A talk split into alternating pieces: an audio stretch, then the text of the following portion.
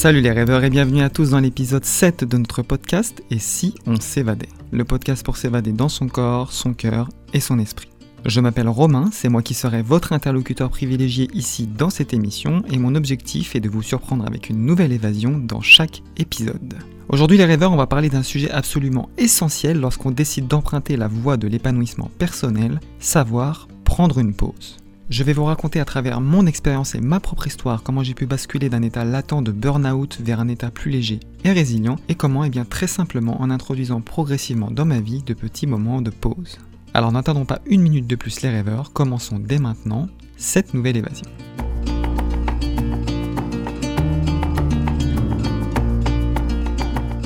Avant de nous évader ensemble, je vous rappelle que ce podcast s'inscrit dans une démarche d'accompagnement global. Et pour illustrer cette démarche, je ferai très souvent référence à deux outils distincts. Le premier et le plus important est bien évidemment mon livre manifeste Moving Life. Et c'est d'autant plus important aujourd'hui car cet épisode va justement introduire en grande partie les propos que je développe dans le tout premier chapitre de ce livre qui s'intitule justement Prendre une pause. J'en profite donc pour vous rappeler que ce livre est disponible en tout temps en version numérique et version papier sur notre site internet à l'adresse www.blondo-themovinglife.com. Et pour finir, le second outil, c'est le guide anti-routine, évidemment, que vous pouvez télécharger lui aussi en seulement deux clics sur notre site internet. Je vous invite donc à aller jeter un œil à tout ça après votre écoute et si vous avez des questions ou des réflexions, n'hésitez évidemment pas à nous les soumettre. Laissez-moi donc maintenant vous dresser le sommaire de cet épisode. Avant de vous plonger dans le récit, j'aimerais aujourd'hui tenter une nouvelle expérience en votre compagnie. Je vais vous dévoiler à blanc ce que signifie pour moi prendre une pause. Et pourquoi? Tout simplement afin de vous pousser à poser d'emblée un regard nuancé sur le sujet. Nous voyagerons ensuite ensemble au cœur d'un de mes souvenirs et d'une de mes passions, une passion qui m'a malgré moi offert mes premiers vrais moments de pause. Et pour finir, je vous expliquerai comment cette passion m'a initié à l'outil sans lequel ma vie ne serait pas ce qu'elle est aujourd'hui, la méditation. Alors c'est parti les rêveurs, prenez maintenant trois grandes inspirations car le voyage va maintenant commencer.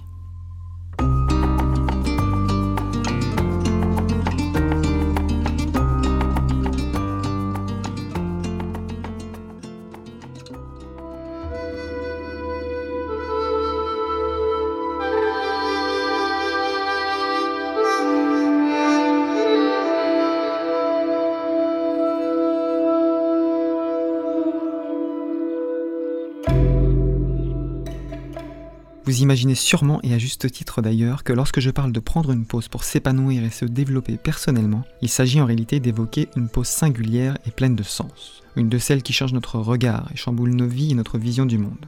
Eh bien détrompez-vous, car pour moi prendre une pause c'est en réalité faire simplement un choix. Le choix de s'arrêter.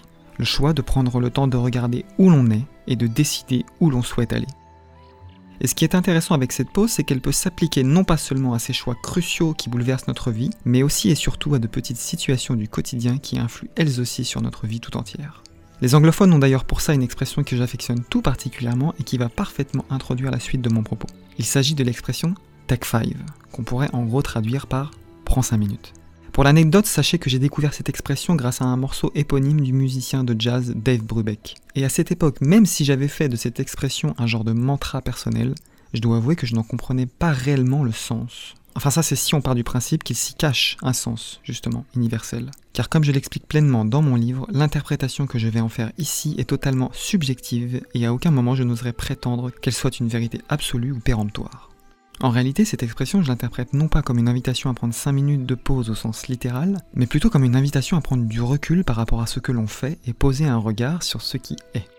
Car on va pas se mentir, la vie, elle nous pousse très souvent dans nos retranchements. Que ce soit lorsqu'un projet nous anime ou lorsqu'on rencontre des difficultés dans notre travail. On se retrouve souvent à foncer tête baissée, porté par un flux et une énergie qu'on finit même, d'ailleurs nous-mêmes, par alimenter. On n'arrive plus à décrocher, la cadence infernale s'emballe et on finit par pédaler dans le vide jusqu'à perdre pied et tomber. Le point culminant de cet état, bien connu de tous aujourd'hui pour l'avoir soit entendu, soit vécu, le fameux burn-out. Ceci dit, selon moi, les rêveurs, le burn-out est bien plus profond et révélateur qu'il n'y paraît. Loin d'être simplement la conséquence directe d'une surcharge de travail ou de stress, il est le résultat d'un état déviant et dénaturé. Un état qui nous oblige en réalité à évoluer sur un chemin qui n'est pas le nôtre et que l'on n'a pas choisi. Vivre un burn-out, c'est oublier la notion de plaisir, c'est contenir et refouler ses émotions et son être. En d'autres termes, c'est s'oublier totalement. Alors voilà les rêveurs, à travers mon filtre et ma vérité, prendre une pause, pour moi, c'est finalement faire le choix en conscience de refuser un état qui nous détourne de ce que l'on vibre et souhaite, c'est faire le choix de quitter la voie du mental pour emprunter la voie du cœur, celle qui résonne en nous, dans notre silence intérieur.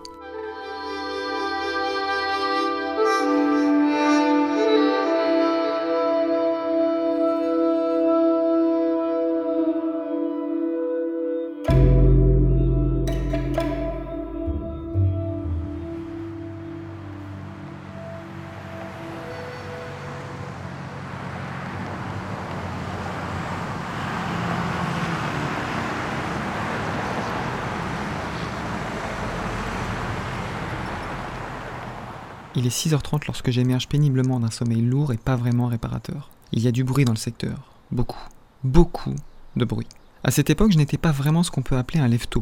C'est vrai que j'adorais par exemple déambuler dans Paris au lever du soleil, mais seulement après une nuit blanche. On m'aurait difficilement levé exprès pour aller l'admirer. Aujourd'hui, curieusement, c'est tout l'inverse. Je suis toujours prêt à me lever aux aurores, et encore plus si c'est pour admirer les premiers rayons de notre plus proche étoile.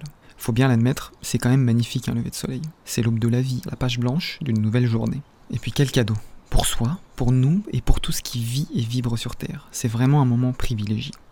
Je suis toujours étonné de voir à quel point nous avons en nous la capacité de changer, d'évoluer, lorsqu'on s'offre de la présence, lorsqu'on prend le temps de s'écouter. Mais là, je sais pas si je suis pas en train de digresser. Encore que, est-ce que je suis vraiment si hors sujet que ça? Est-ce que je suis pas déjà en train de nourrir des éléments de réponse? Honnêtement, je sais pas, j'en suis encore au début de l'histoire, la suite du récit me le dira.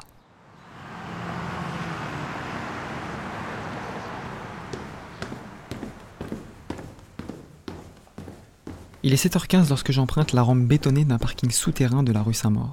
On est alors à seulement quelques dizaines de mètres de chez nous. L'ambiance, elle est vraiment glauque dans ce parking. L'ambiance est sombre, lourde, humide. Il y a de petites fuites un peu partout qui nous laissent ça et là des flaques à enjamber. Certains néons grésillent et nous plongent dans une atmosphère d'épouvante.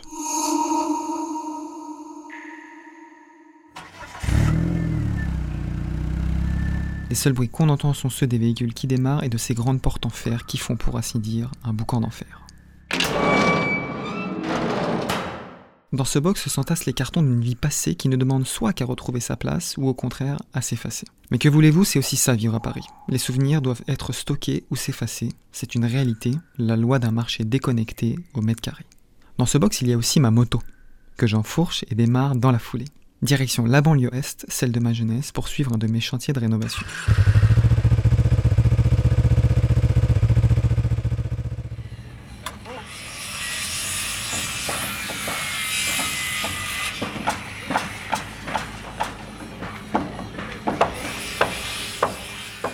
J'y passe une belle matinée, je dois bien l'avouer. J'aime profondément piloter mes chantiers. C'est sans doute d'ailleurs ce que je préfère dans mon métier. J'aime être au contact des ouvriers, des artisans. J'aime échanger, filer un coup de main même parfois. J'aime apprendre d'eux, j'aime les comprendre et les valoriser. J'aime être sur le terrain, dans la poussière. Je m'y sens vivant, j'y trouve du sens.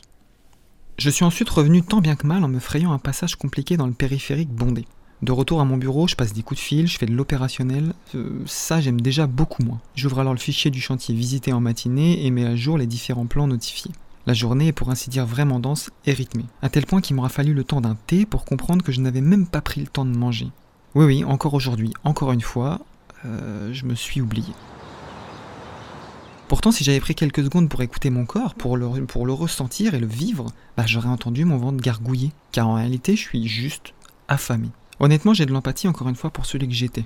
Prêt à sacrifier sa santé, son équilibre et son immunité pour les autres, pour un métier, pour une activité. Finalement, j'ai la sensation que notre capacité à changer n'a finalement d'égal que notre capacité à nous saboter. On en revient toujours à ce même choix, les rêveurs. Hein. Résistance ou résilience, voix du mental ou voix du cœur? L'épisode 5 vous dira tout à ce sujet, foncez l'écouter après si ce n'est pas déjà fait. Malheureusement, quand j'ai finalement accepté que j'avais faim, bah, il était déjà trop tard. Le temps a littéralement filé, il est 18h et je dois quitter mon travail. J'ai fini ma journée. Mais quelle horreur de dire ça quand on y pense. La journée prend fin quand on quitte le travail. Le poids des mots qui agissent sur notre pensée et notre réalité. Cette phrase, les rêveurs, je pense que je vous en parlerai parce que pour moi, elle est vraiment significative d'un mal-être de notre société. Mais aujourd'hui, on est lundi et mon entraînement au dojo commence dans à peine 30 minutes. Je dois repasser à la maison, prendre mon matériel et filer. Le dojo n'est qu'à 15 minutes à pied, alors je décide de mettre ma moto au garage et d'y aller en courant pour essayer de m'échauffer. Sur mon dos, un sac à dos et en bandoulière sur mon épaule droite, une pochette verticale et fine qui court de mon cou à mon genou.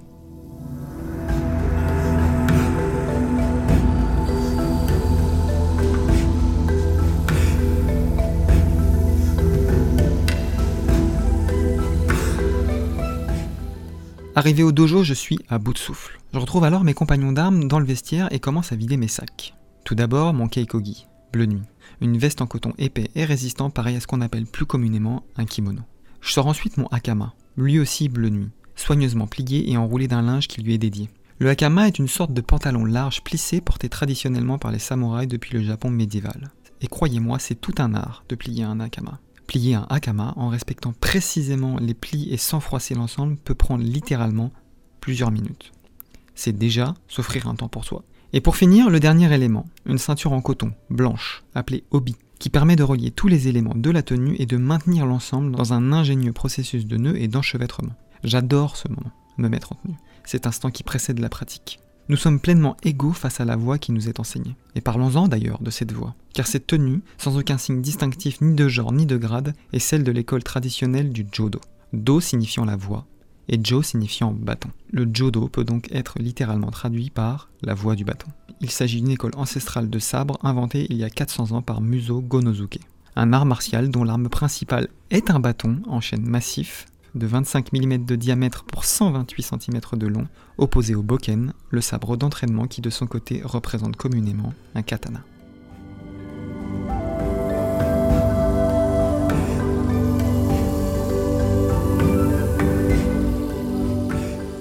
Alors voilà les rêveurs, maintenant je suis en tenue. Je suis là, debout et sur le point de poser un pied sur le parquet. Mais pour être honnête, je ne suis pas encore vraiment prêt à pratiquer. Tout est allé si vite. Je suis exténué, mon esprit est encore empreint de cette journée qui semble m'avoir littéralement échappé. J'ai l'impression que je viens de me lever et pourtant j'ai fait un million de choses dans cette journée. Je n'ai pas pris une seule petite pause et à cet instant je me sens juste pas la force d'enchaîner. En fait, je suis fatigué. Et puis surtout mon mental est trop fort. Malgré ce rituel de préparation, j'ai encore la tête dans mes dossiers, dans mes soucis. Je suis prêt, occupé. Mon esprit galope sans s'arrêter et si je continue de galoper, bah, je pense qu'il finira bien par tomber. Alors comment vais-je faire pour pouvoir pratiquer dans de bonnes conditions? Avec abnégation et relaxation. Car c'est tout le principe des arts martiaux. Hein. Faire en partie fi du mental au profit du cœur et du corps. Car le corps et le cœur, ils savent faire les choses, tandis que le mental et l'esprit les intellectualisent. Ils les bloquent, ils les limitent. Le mental, il est utile pour monter en intensité, et parfois pour analyser, mais il faut vraiment s'en faire un allié.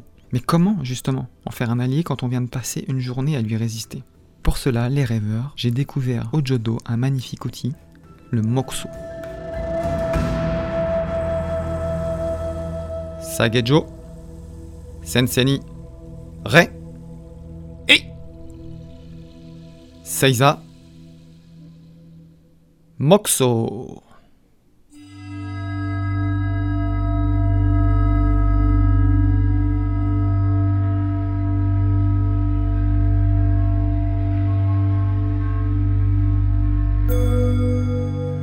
Tous en tenue, nous nous tenons là, à genoux.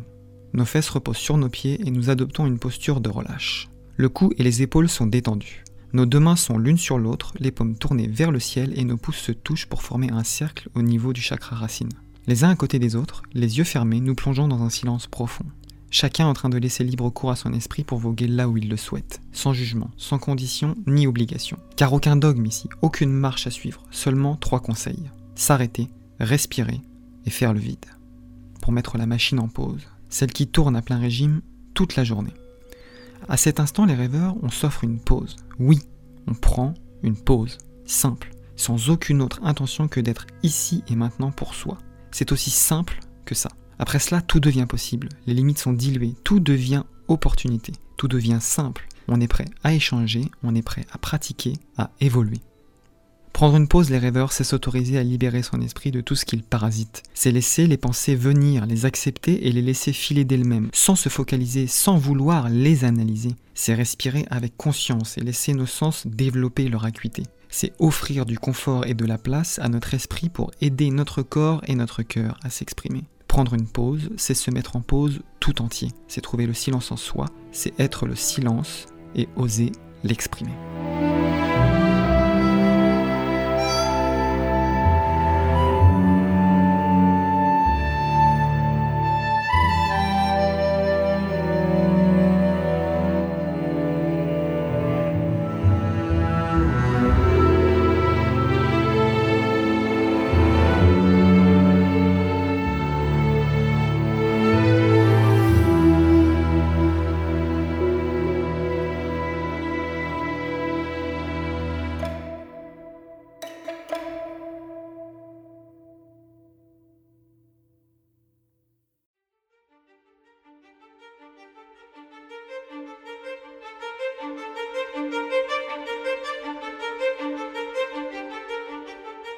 Et voilà les rêveurs, c'est ici que mon récit s'achève pour cet épisode. J'espère que cette évasion dans notre ancienne vie et dans cette passion qui vibre encore en moi après des années vous aura plu.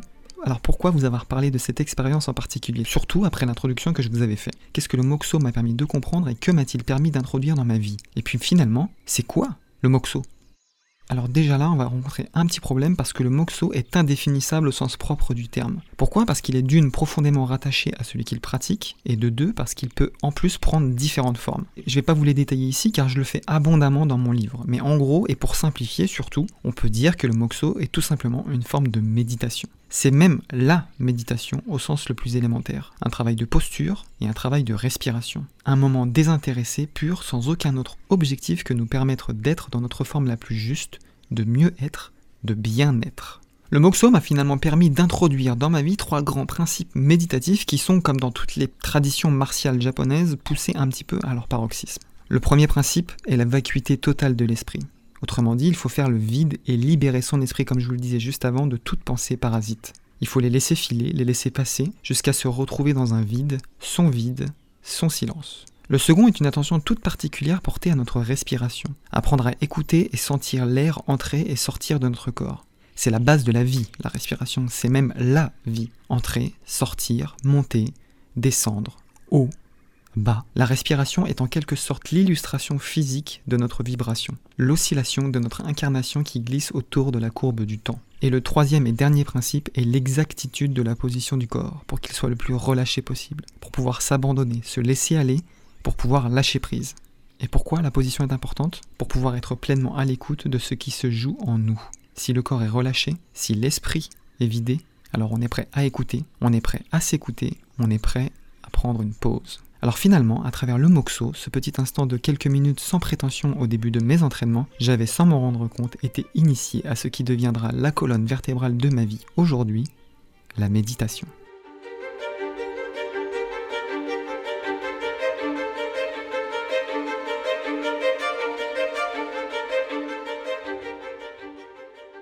Dans cet épisode, les rêveurs, je pense avoir voulu vous témoigner l'importance de se laisser du temps pour être pleinement et sans condition, sans objectif précis. Un temps gratuit et libre, un temps de présence à soi, un temps méditatif. Alors moi, ça m'aura pris des années pour comprendre un principe essentiel, mais j'ai fini par le comprendre. Pour être au service de ma communauté, pour être au service des gens qui m'entourent, au service de ma mission, je devais devenir ma priorité. Pour pouvoir rayonner mon plein potentiel, mon cœur et ma vérité, je devais devenir ma priorité. Je devais accepter de m'aider, m'autoriser à m'arrêter pour contempler ce qui est et être en toute simplicité. Je ne devais plus m'oublier, je devais déposer les armes et arrêter de résister. Le moxo, cette petite pause, simple, pure, rapide et inconditionnelle, ne symbolise pas une frontière à franchir, mais bien un pont à construire. C'est le début de l'écriture d'une douce césure entre l'agitation du monde extérieur et la sérénité du monde intérieur. Une césure entre la voix du mental et celle du cœur.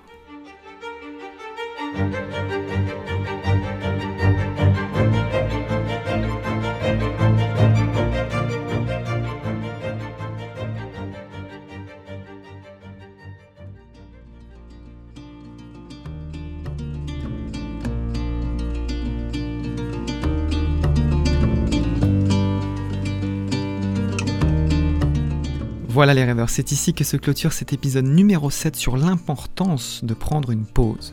Évidemment, il ne s'agit là que d'une introduction, vous vous en doutez, et si vous souhaitez en découvrir plus, je ne peux que vous inviter à vous procurer mon livre Moving Life. Croyez-moi, ce n'est absolument pas un hasard si je consacre le premier chapitre de mon livre à ce sujet. Tout est lié les rêveurs. Tout. En tout cas, sachez que ce fut pour moi encore une fois un réel plaisir de partager cet instant avec vous et j'espère que vous avez passé un agréable moment en ma compagnie. Je vous invite donc maintenant à vous rendre sur notre site web pour découvrir tous nos contenus et toutes nos créations. Il y a vraiment énormément de choses sur notre site internet qui vous permettront de vous évader en images, en lecture, en son. Que ce soit toutes nos séries vidéo d'évasion, de contemplation, de valorisation de territoire, d'artisanat local, c'est vraiment extrêmement riche. On vous y dévoile également tout ce qu'il y a à savoir sur la conversion de notre autobus scolaire, ce projet de vie qui nous anime depuis presque deux ans maintenant. Vous pourrez donc aussi découvrir le manifeste Moving Life et aussi le guide gratuit Anti-Routine, sans oublier les formules d'accompagnement que je propose, une page dédiée à notre histoire et comment nous en sommes arrivés là, et bien sûr notre boutique dans laquelle vous retrouverez de très nombreuses illustrations dont certaines sont d'ailleurs issues du manifeste. N'hésitez également pas à nous rejoindre sur Instagram, sur YouTube, sur Facebook, il vous suffira pour ça de taper blondo.themoving.life Et merci vraiment et profondément de m'offrir ce temps et remerciez-vous vous aussi encore une fois de vous être offert ce temps. Car toute expérience et ce, quel que soit ce qu'on en retire, est bonne à prendre et bonne à vivre. Alors n'oubliez pas les rêveurs, les seules limites que vous avez sont celles que vous choisissez de vous imposer. Alors finalement, et si on s'offrait la liberté d'entreprendre et de réaliser nos rêves? Et si on s'évadait ensemble? C'était Romain derrière les micros, à très bientôt les rêveurs pour le prochain épisode.